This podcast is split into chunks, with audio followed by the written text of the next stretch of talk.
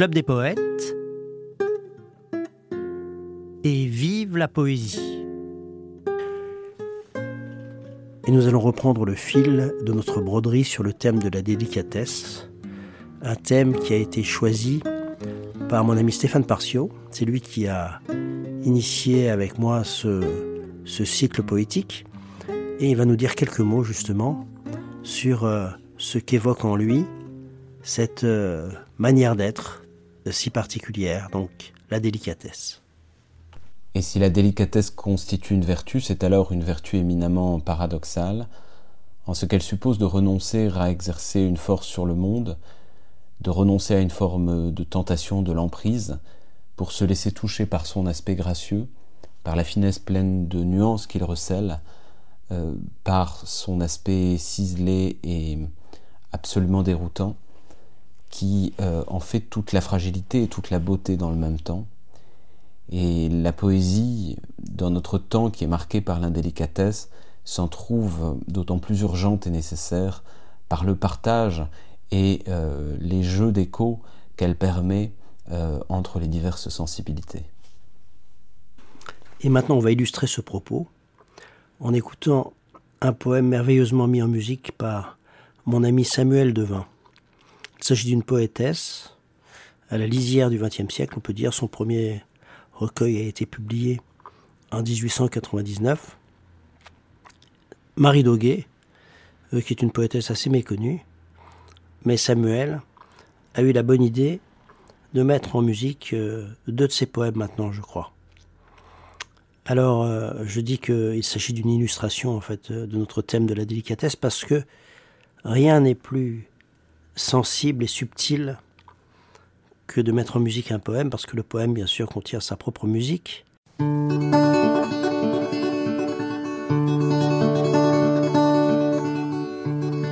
Mieux que des écrins merveilleux, j'aime la brillante rosée. Par les doigts de la nuit posé au cime des orges soyeux. Je vous dédaigne, fleurs qu'on mais j'aime tendres et fluets les mélilos et les bleuets. Et les chèvrefeuilles des haies.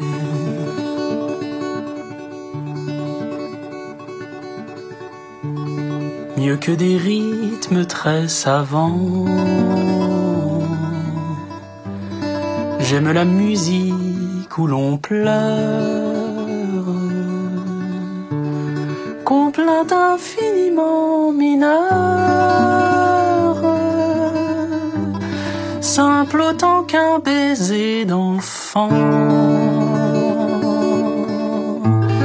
Immensément je vous méprise,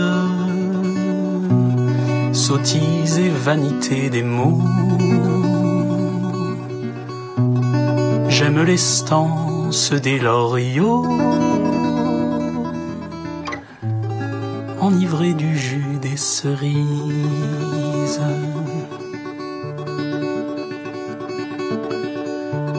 J'aime causer avec le vent, dont la souple parole ondoie.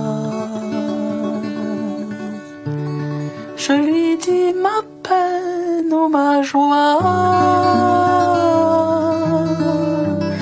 Il me comprend mieux que les gens.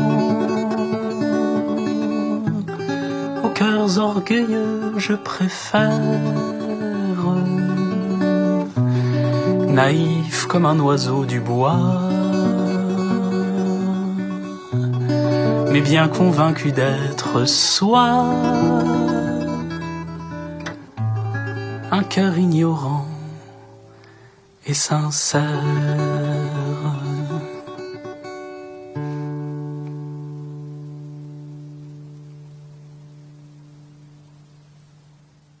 Musicalité du poème donc, que Samuel Devin prend le risque, avec audace, de rehausser en quelque sorte par sa propre perception musicale.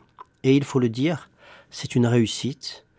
Et exactement comme pour la question de la traduction, eh bien, on pense parfois que la traduction est quelque chose qui est absolument impossible en matière de poésie parce que le poème, euh, dans sa langue originale, contient toutes les inflexions, contient toutes les sonorités qui euh, habillent sa sensibilité.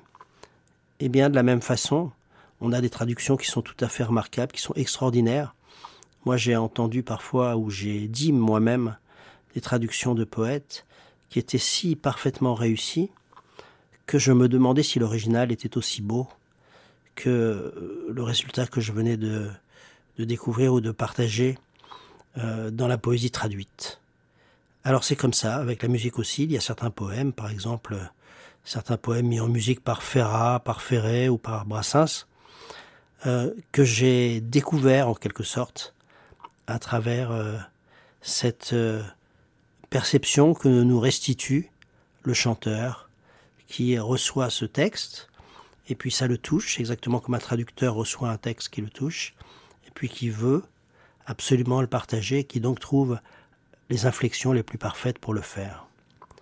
Alors ça nous invite aussi à réfléchir à la question du rapport entre le fond et la forme, entre le sens d'un texte, puisque la poésie, à la différence de la musique euh, euh, toute nue, eh bien, elle dit quelque chose, le poème dit quelque chose, le poète utilise des mots, les mots transmettent un sens, eh bien, euh, il y a ce rapport donc entre le sens du vers, le sens de la phrase poétique, et puis la musique de la phrase poétique. Alors, quel est ce rapport? C'était un peu l'objet de la conversation que j'ai eue avec Stéphane Parcio.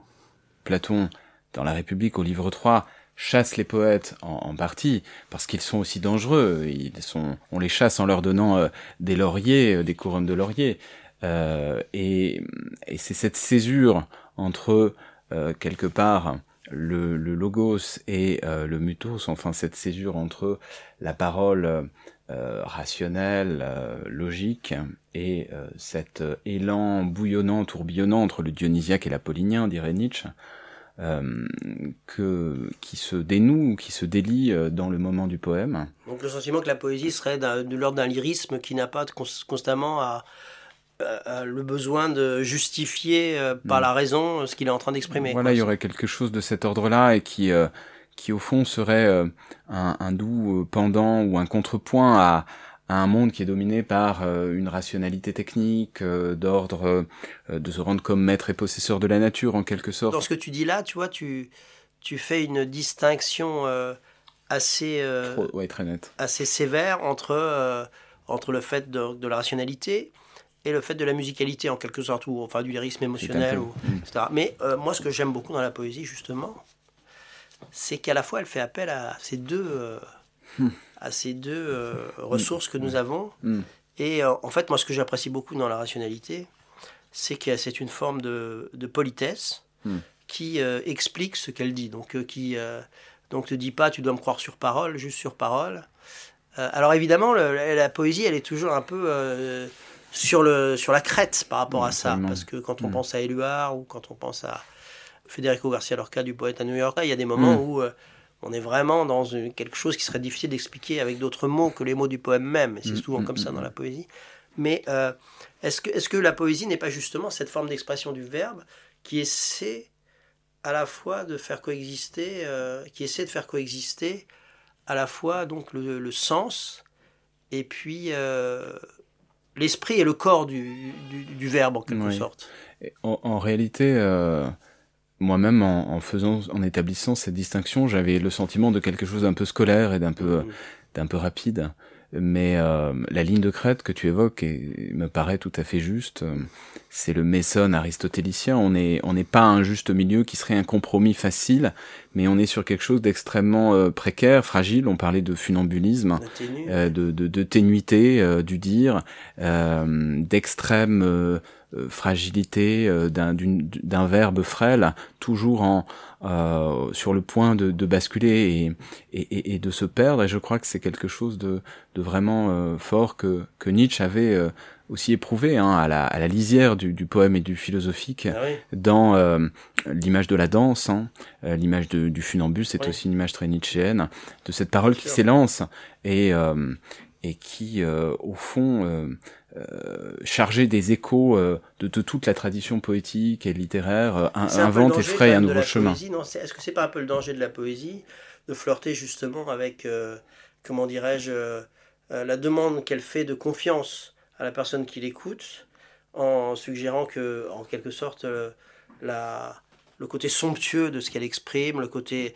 Est-ce que ça, on peut pas relier ça d'une certaine manière à une certaine forme d'obscurantisme par moment? Enfin, est-ce qu'on risque pas de. Ce qu'on appelle l'obscurantisme, finalement, c'est de dire des choses qui sont euh, extrêmement compliquées à saisir, et puis la personne qui est en face est fascinée. Il y a une fascination qui s'exerce en quelque sorte. Est-ce qu'il n'y a pas une forme de risque euh, dans la poésie. Et enfin, moi, je, moi, personnellement, je suis très touché par les poètes qui, euh, qui trouvent cet équilibre entre la, entre la raison et l'émotion et qui nous demandent pas, enfin, qui se comportent pas comme des, comme des mages au mauvais sens du terme, c'est-à-dire comme des gens qui détiendraient un, une espèce de vérité secrète et mystérieuse et que, euh, et que on devrait simplement l'accepter juste parce que ils ont cette position-là. Ma sensibilité diffère un peu de la tienne en cela sûr. que euh, ces dimensions euh, orphiques du culte à mystère et, et cette, euh, cet hermétisme euh, me semblent avoir une force également, y compris dans ses contradictions et dans le danger qu'il peut présenter, comme tu le dis, par cette dimension de, de, de voyance ou euh, pythique ou oraculaire quelque part euh, d'une parole qui volontairement s'entourerait d'une brume euh, pour mieux mystifier son monde. Une forme de pouvoir. Euh, mais je crois qu'on peut faire très clairement le départ entre euh, un, un texte qui aurait justement cette, cette volonté mystificatrice parce qu'il s'effondrerait de lui-même et la véritable justesse dans sa subtilité, dans ses contradictions qui me paraît euh, tout à fait présente chez un Valéry, chez un Mallarmé, avec euh, bien sûr euh, la part de mystère qui est quasi totale, mais en même temps euh, quelque chose de très ouvert. Enfin, il y a chez Valérie, si on prend cet exemple, une lumière très crue qui est la lumière euh, du sud, enfin qui, qui à la fois qui qui met tout à nu euh, et qui est profondément ouverte et en même temps une, une grande obscurité. Et je crois que si on est dans la fermeture, dans l'hermétisme, comme tu disais, une forme de mauvais hermétisme, dans ce cas-là, il y a une clôture enfermante, alors que cette poésie, elle, nous ouvre à de nouveaux horizons. Et c'est le, sens du partage qu'on peut avoir, euh, voilà, de manière générale dans l'art, hein, cette diffusion de la musique, des chansons qui volent euh, par les bouches des hommes, par les yeux des hommes, pour ouvrir les cœurs et, les corps aussi et, les esprits euh, dans cette idée d'une chair et d'une incarnation. Alors la question c'était le rapport entre donc euh, la musique qui serait en quelque sorte le corps de la poésie et puis avec euh, le sens qui serait son esprit. Alors il y a un poète qui est intéressant pour illustrer cela, ça fait partie des poètes avec lesquels je ne suis pas aisément très familier, bien que je sois complètement conscient de leur génie, c'est Paul Valéry. Et là, on va écouter un jeune ami qui s'appelle Léopold, qui interprète un poème qui est sur le thème justement de la patience, c'est-à-dire de laisser advenir les choses, les événements, et de ne pas, en quelque sorte, brusquer la réalité pour qu'elle nous offre ce que l'on souhaite de façon immédiate, mais d'accepter qu'exactement comme euh, la sève euh, se propage dans, la, dans le tronc d'un arbre ou dans la tige d'une fleur, et que c'est comme ça que elle va, la fleur va vers l'épanouissement ou l'arbre va vers euh, sa croissance, et bien de la même manière, il faut, c'est ce que raconte le poème qu'on va écouter maintenant, dans notre vie, accepter d'être en lien avec euh, le monde, de sorte que on laisse aux choses qui nous importent le temps d'advenir. Et cela me rappelle aussi un passage des lettres à un jeune poète de Rainer Maria Rilke, le grand poète euh, de langue allemande, et qui d'ailleurs admirait beaucoup Paul Valéry. Et Rainer Maria Rilke disait dans les lettres à un jeune poète Le temps, ici, n'est pas une mesure. Un an ne compte pas.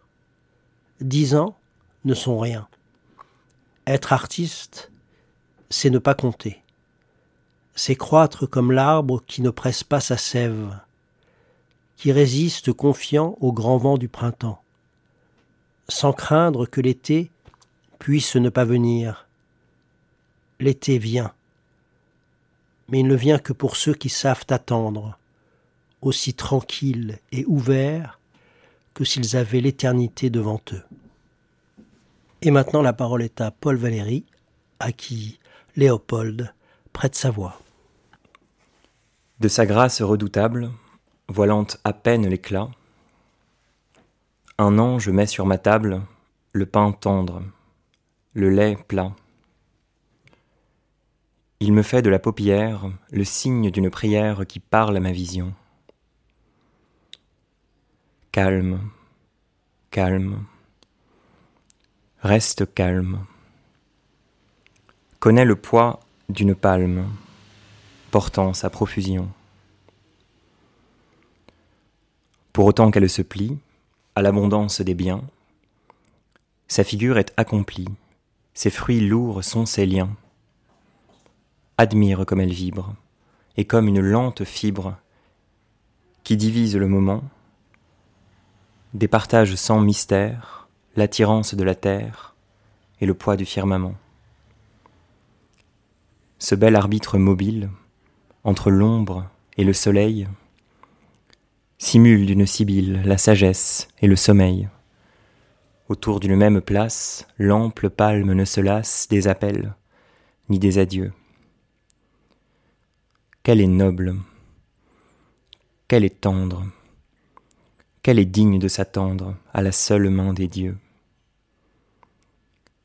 L'or léger qu'elle murmure sonne au simple doigt de l'air, et d'une soyeuse armure charge l'âme du désert. Une voix impérissable, qu'elle rend au vent de sable qui l'arrose de ses grains, à soi-même sert d'oracle, et se flatte du miracle que se chantent les chagrins.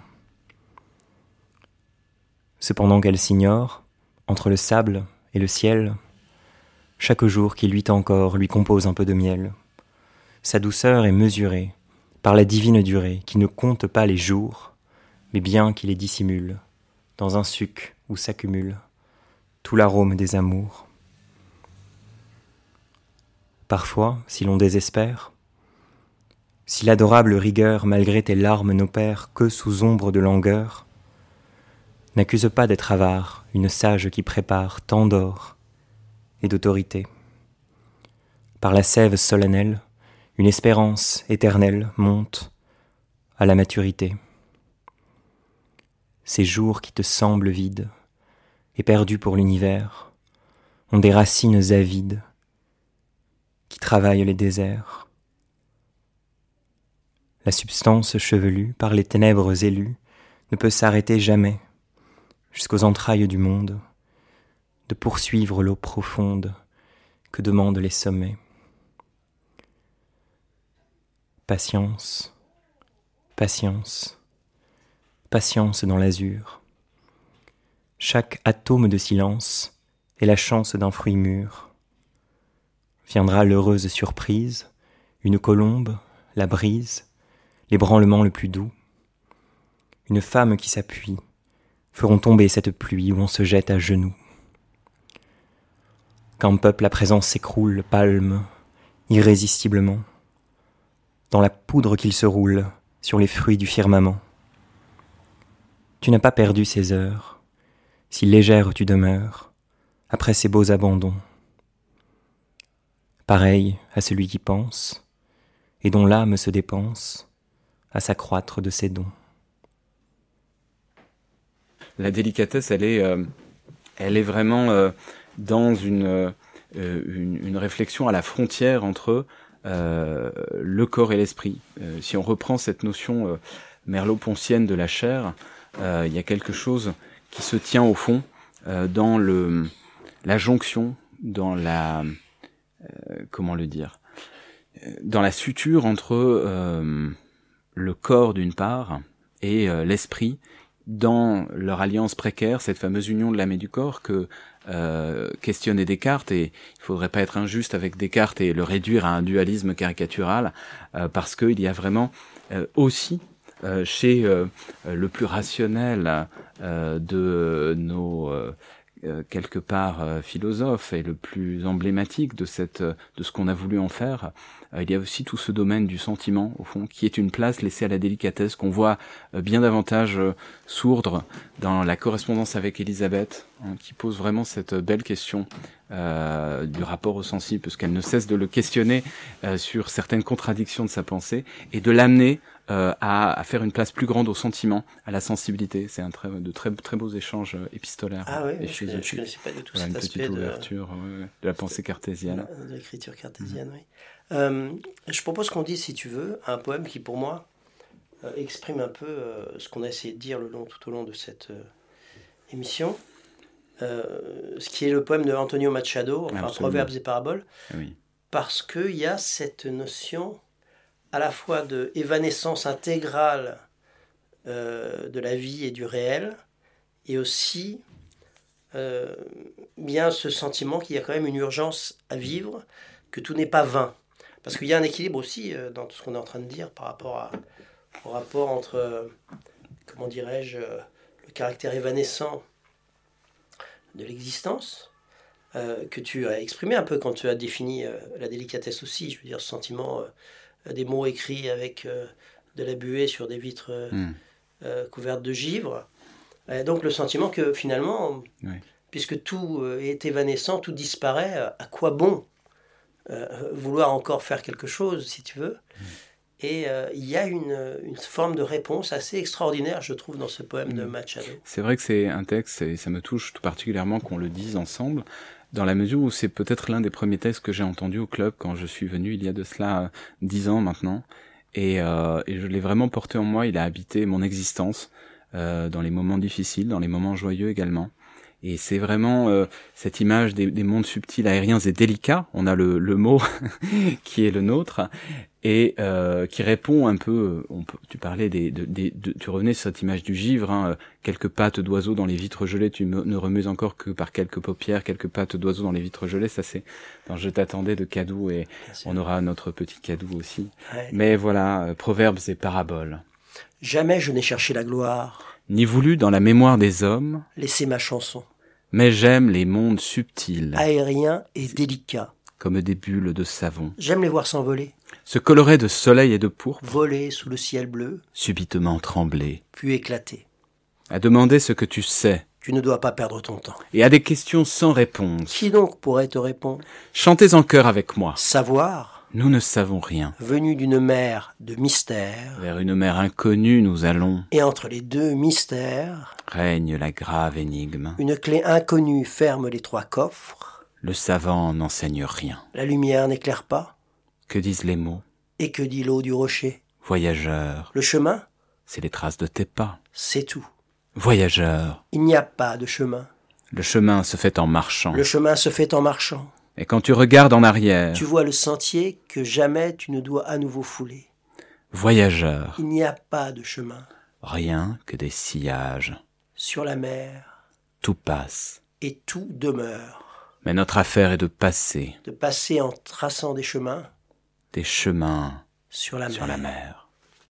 Et alors la mission du poète serait de laisser des sillages sur la page pour les transmettre à ceux qui vont le lire ou qui vont l'écouter.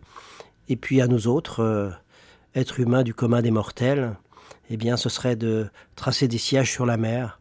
Mais pourquoi donc? Puisque la vie est si évanescente et précaire, pourquoi avoir ce souci de laisser, de s'efforcer de laisser une trace?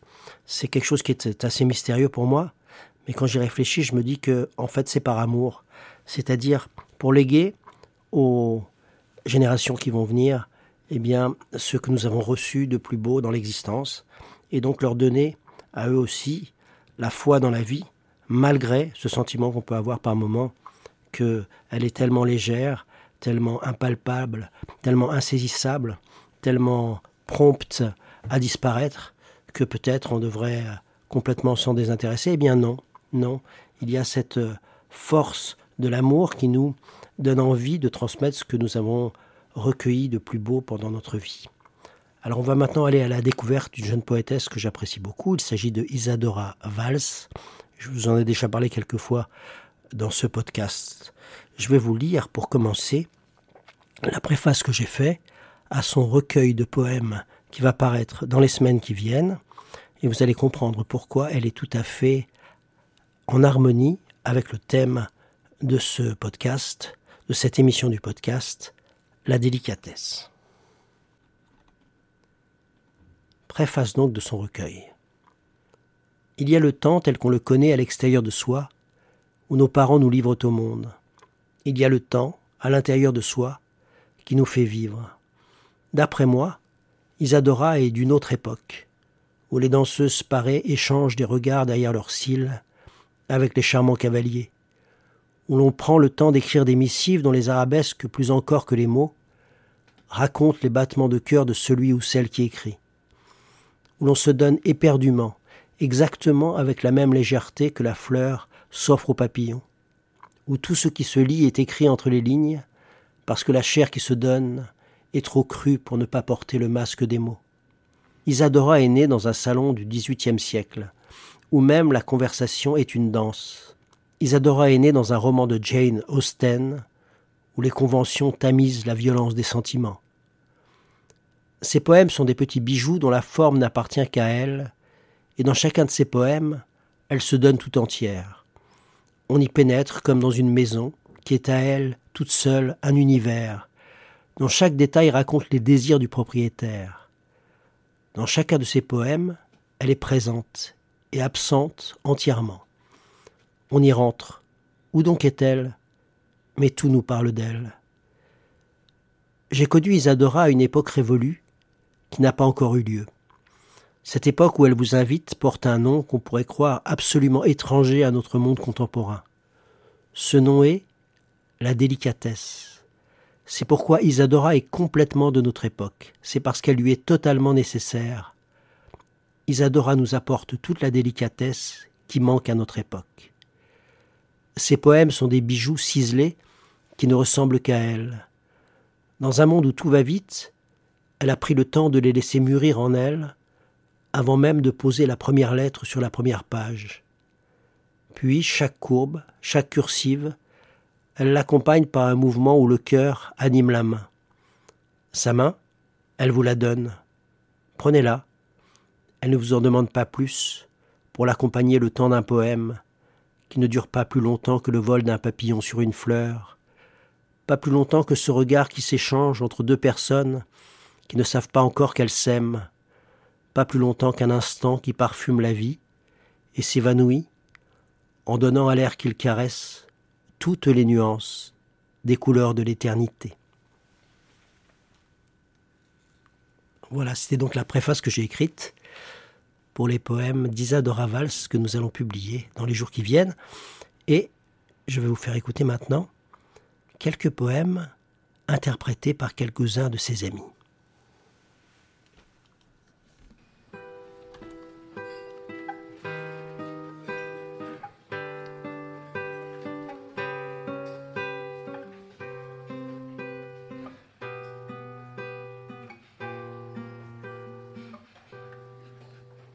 Un jour, je tairai le monde, la rumeur des autres, le bruit de ce qui n'est pas nous.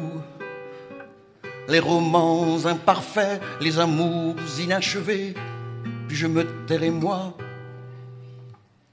et t'aimerai comme une statue, le cœur battant la pierre, la larme arrêtée.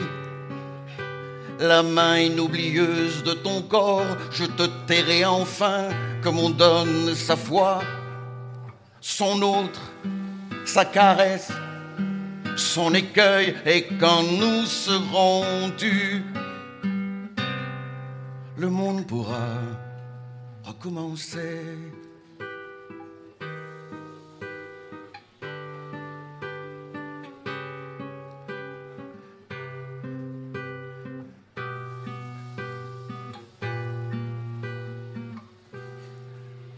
Un jour, je tairai le monde, la rumeur des autres, le bruit de ce qui n'est pas nous. les romans imparfaits, les amours inachevés. Puis je me tairai moi et t'aimerai comme une statue, le cœur battant la pierre, la larme arrêtée. La main inoublieuse de ton corps, je te tairai enfin comme on donne sa foi, son autre, sa caresse, son écueil, et quand nous serons dus, le monde pourra recommencer.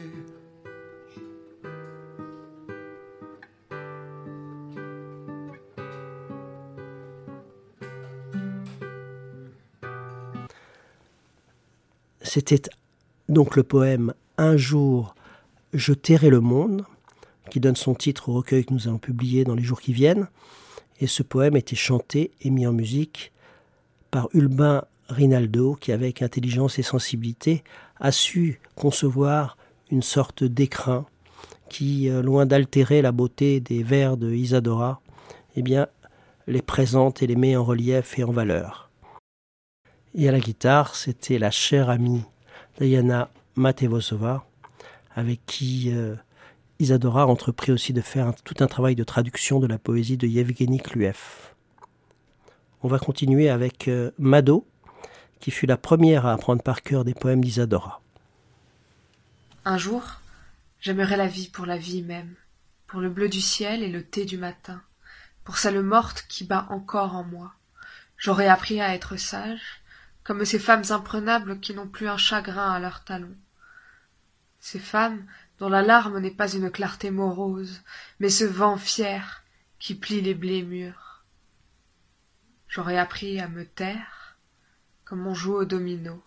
Je ferai des patiences au cœur du froid. J'aimerais cette vie pour les matins de laine et la douceur des soirs de soie. J'aurais tout lu, ou du moins c'est ce que l'on croira. Je ferai des romans, des vers, et quoique bien vieille, je rougirai parfois. J'aurai une silhouette inaperçue, un regard qu'on ne défie pas. Un jour, j'aimerai la vie pour la vie même. Mais aujourd'hui, si je suis jeune, j'aime la vie pour toi, pour l'aventure d'être plus que soi, pour nos rires camarades et nos étreintes dévoilées. J'adore ce que demain je n'oserai, ce baiser envolé que murmure ma lèvre. Un jour, j'aimerai la vie à toi. Et c'est maintenant la voix d'Ombeline, Ombeline qui connaît Isadora depuis assez peu de temps en réalité, mais avec qui elle a lié une amitié euh, profonde, je crois, liée à des affinités euh, sensibles, comme ils se rencontrent euh, souvent parmi les personnes qui fréquentent le Club des Poètes, parce que c'est aussi ça le Club des Poètes. C'est un endroit où les sensibilités s'expriment sans crainte d'être moquées ou blessées. Je dépose à tes pieds mon chagrin de cathédrale. Pendant des années, j'ai parcouru les mêmes sentiers, dans un dédale d'ombre. Mes vitraux ont noirci et ma pierre s'est effritée. Je me suis arc-boutée sur la vie pour tenir dans le froid mes murs ensemble. Je menace ruine au jour de vent, quand la bise passe sous ma lourde porte et attaque mes piliers. J'ai l'âme à ciel ouvert et le cœur à deux battants. Tu entres dans le poème un bouquet de fleurs jaunes à la main. J'entends dans mon sommeil ton pas hésitant sur le seuil, puis tu traverses longtemps la nef jusqu'au cœur. Tu avances comme on tomberait amoureuse, avec des prudences de jeune fille et des fantaisies de femme faite. Tu marches à pas menus, distrait, inconséquent, et tu reprends un chemin en avant, calme et droit. Tu m'apportes un bouquet de mimosas que tu déposes sur un banc au hasard. Tu restes debout, impavide et fier, dans cette robe en soie rouge que toi seul peux t'habiller. Tu jettes un regard alentour. Tu m'attends, mais j'ignore si je suis prête. Et soudain, la poussière s'envole des vitraux en milliers de paillettes d'étoiles. La lumière du dehors transperce les couleurs ravivées et projette sur le sol des tableaux vivants et versicolores. Je suis la vie retrouvée, la cloche à toute volée, le cœur dépaysé du temps d'avant. Il a suffi d'une muse pour souffler sur mes ruines et recomposer mon âme. Tu me vois enfin, et tu souris éperdu, comme au tout premier matin du monde. Je suis l'étoile chavirée de la mer à minuit. Je suis la lune au navire, le ciel d'après la pluie. Et si mon corps soupire, le cœur me fait un bruit. Mon amant délire dans l'aube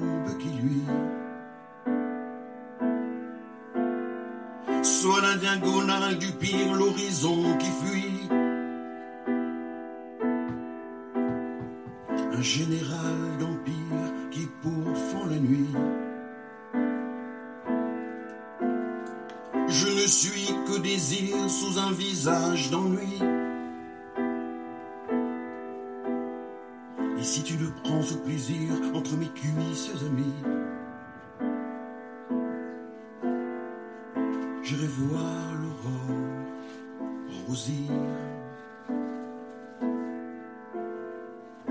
J'irai voir l'aurore rosir. Je suis l'étoile chavirée de la mer à minuit. Je suis la lune au navire, le ciel d'après la pluie. Soupire, le cœur me fait un bruit. Mon amant délire dans l'aube qui luit. Sur la diagonale du pire, l'horizon qui fuit. Un général d'empire